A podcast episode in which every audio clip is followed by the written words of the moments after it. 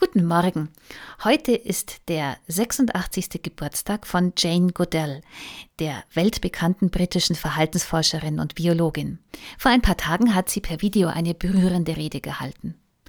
Sie kann einschätzen, was eine Zoonose ist, eine Krankheit, die von Tieren auf Menschen überspringt. Das ist ihr Lebensthema. Wenn der Mensch den Lebensraum von Tieren einengt, Tiere missbraucht für zweifelhafte traditionelle Medizin, dann muss es zu derlei kommen. Einen Silberstreif sieht sie am dunklen Horizont von Corona, dass wir neu über den Schutz von Natur und Tierwelt nachdenken, nicht zuletzt auch zum Wohle des Menschen. Und das Wohl des Menschen ist Godel wichtig. Im nächsten Moment findet sie einfühlsame Worte darüber, wie Menschen aus Asien jetzt angegriffen und diskriminiert werden und bittet um ein friedliches Miteinander.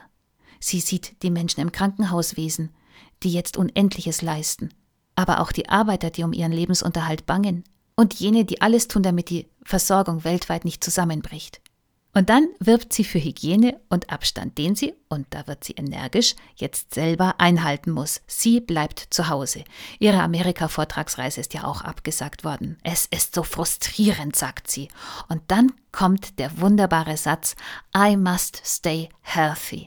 Ich muss gesund bleiben, denn ich habe noch so viel mehr zu tun, bevor ich sterbe. Jan Goodell ist sich ihres Alters und der Gefährdungen bewusst, aber sie gibt ihrem Leben Bedeutung. Sie begrenzt sich jetzt, weil sie weiter gebraucht werden will und findet neue Wege da zu sein.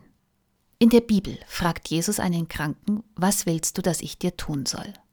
Der Mensch soll aussprechen, was für ihn, was an ihm so lebensnotwendig ist, dass er Jesus dafür braucht. Vielleicht ist es regelrecht nötig, gerade in diesen Zeiten für uns zu definieren, was uns ausmacht. Die Liebe, die wir in uns tragen, die Gabe, Gedichte zu schreiben, Bilder zu malen, Blumen zu pflanzen, eine Familie zu umsorgen, eine Freundin zu sein, ein Freund. Oder schlicht Erinnerungen wachzuhalten an Vergangenes oder beten können. All das darf Corona nicht mit Traurigkeit, Lethargie, Sorge und Aktivismusablenkungen überdecken. Sprechen wir es aus. I must stay healthy. Ich habe noch so viel zu tun in meinem Leben.